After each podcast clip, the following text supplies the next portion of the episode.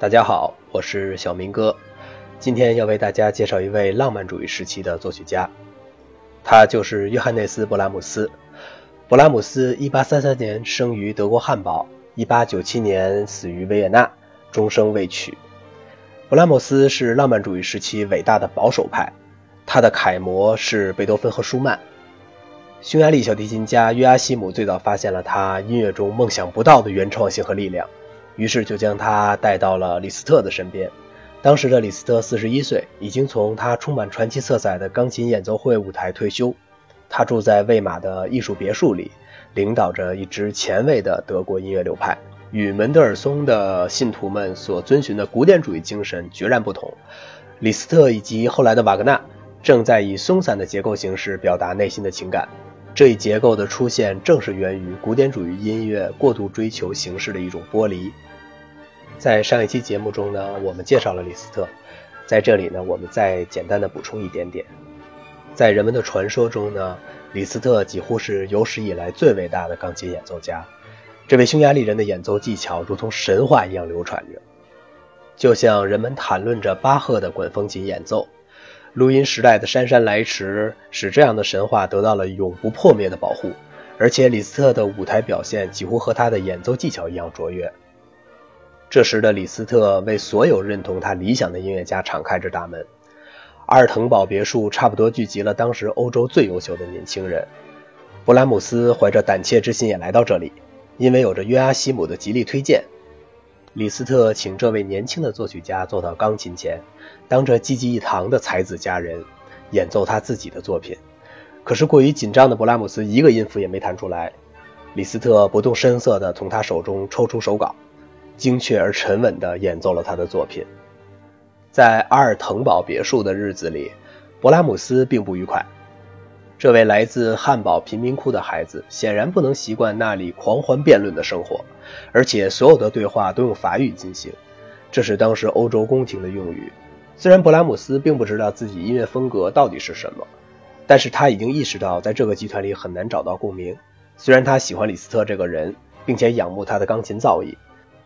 但是对他描绘情感时夸张的音乐开始感到厌倦。当李斯特有一次弹奏自己的作品时，勃拉姆斯居然坐在椅子里睡着了。我们可以想见当时李斯特的心理阴影面积。正在勃拉姆斯无比焦虑的时光里，仍然是约阿希姆帮助了他，使二十岁的勃拉姆斯走向了舒曼。当他看到舒曼和克拉拉还有他们的六个孩子住在朴素的房子里，没有任何其他人。没有知识分子组成的小团体等着要吓唬他，他终于知道了自己一直在寻找的是什么。舒曼的妻子克拉拉·威克舒曼一共生了八个孩子，几乎在所有的音乐史学书籍中都承认他与勃拉姆斯的密友关系。在这一点上，学界毫无分歧，所以导致我一直以来都怀疑最后这两个孩子的生父到底是谁。舒曼和克拉拉热情地款待了他，为了回报他们诚挚之情。勃拉姆斯弹奏了自己的作品，这一次他没有丝毫的紧张之感。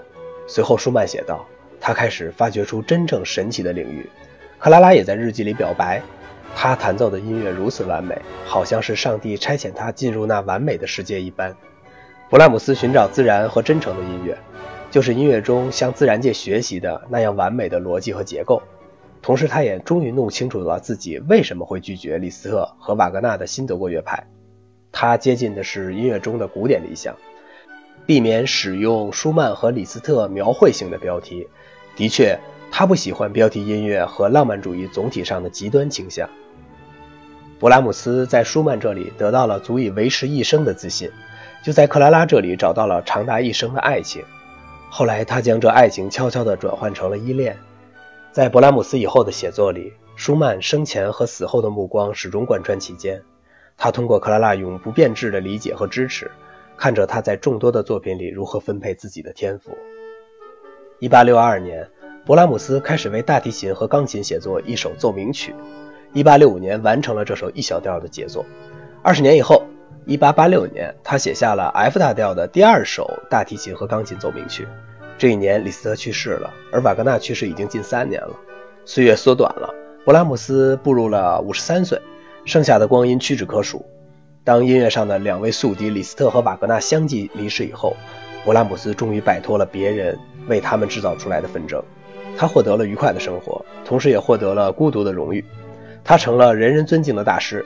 一个又一个的勃拉姆斯音乐节在欧洲的城市里开幕，在那些金碧辉煌的音乐大厦里。郭德纲先生曾经在相声里面说：“你要是想说了算，就得把同行熬死。”可见成名早、岁数小、有个好身体是多么的重要。勃拉姆斯似乎是自愿的，在贝多芬的阴影里出发。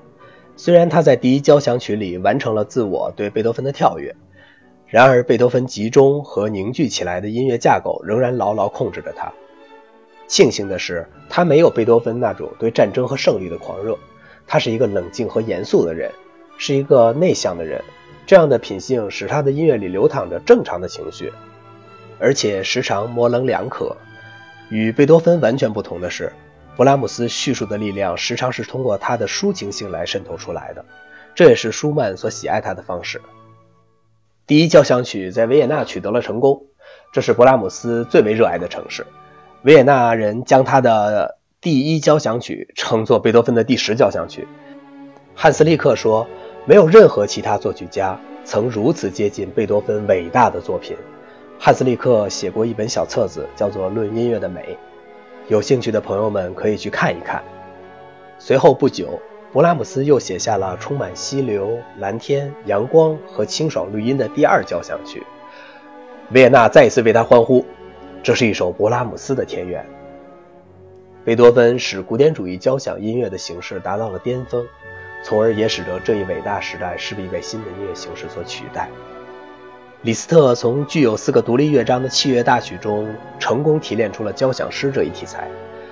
瓦格纳进而将传统歌剧的形式剥离。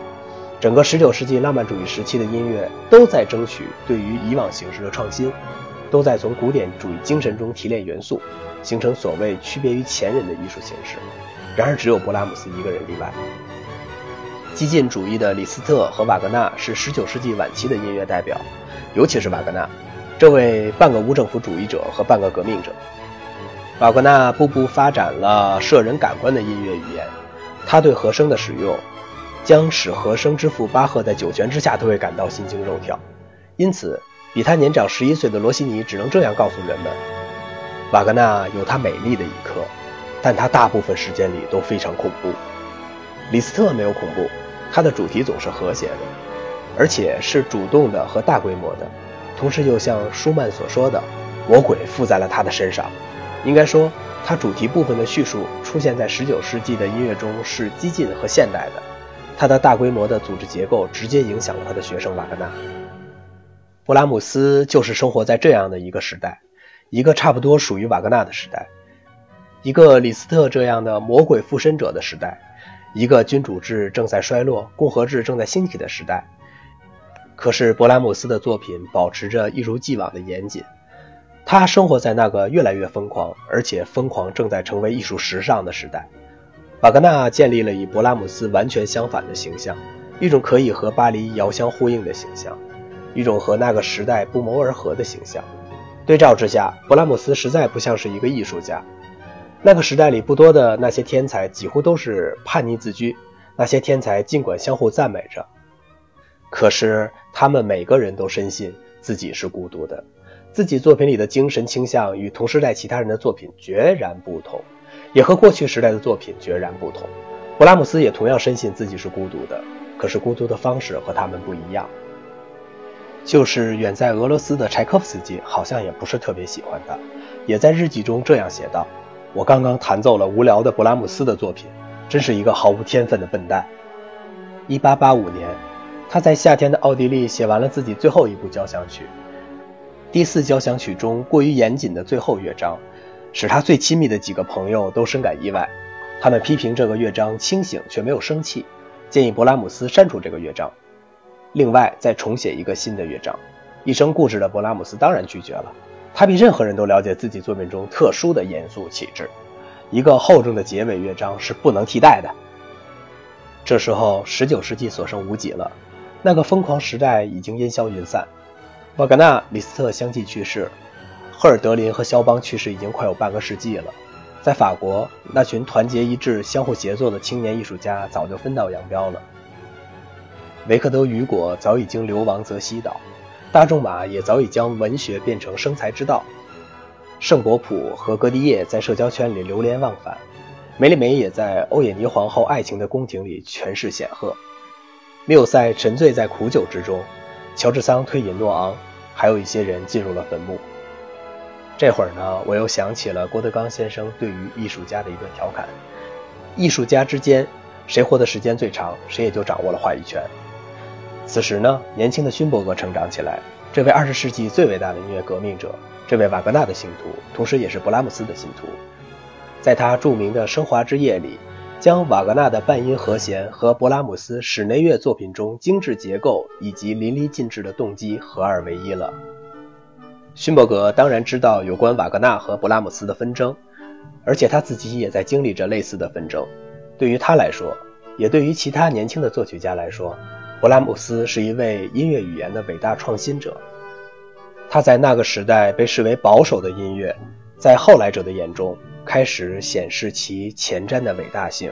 至于瓦格纳，他在那个时代就已经是公认的激进主义者，公认的音乐语言创新者。后来时代的人也就不会再为他枉费心机了。随着瓦格纳和勃拉姆斯的去世，随着那个时代的结束，有关保守和激进的纷争也就自然熄灭了。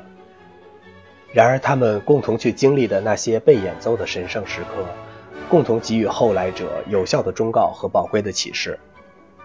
余华先生曾经这样说：“事实上，是保守还是激进，不过是一个时代的看法，它从来都不是音乐的看法。”任何一个时代都会结束，与那些时代有关的看法也同样在劫难逃。对于音乐而言，从来就不存在什么保守音乐和激进的音乐。音乐是那些不同时代和不同国家民族的人，那些不同经历和不同性格的人，出于不同的理由和不同的认识，以不同的立场和不同的形式，最后以同样的赤诚之心创造出来的。因此，音乐只有在叙述的存在，没有其他的存在。好了，今天的节目就到这里了。我是小明哥，希望大家能够订阅我的节目，给我多提宝贵的意见，谢谢。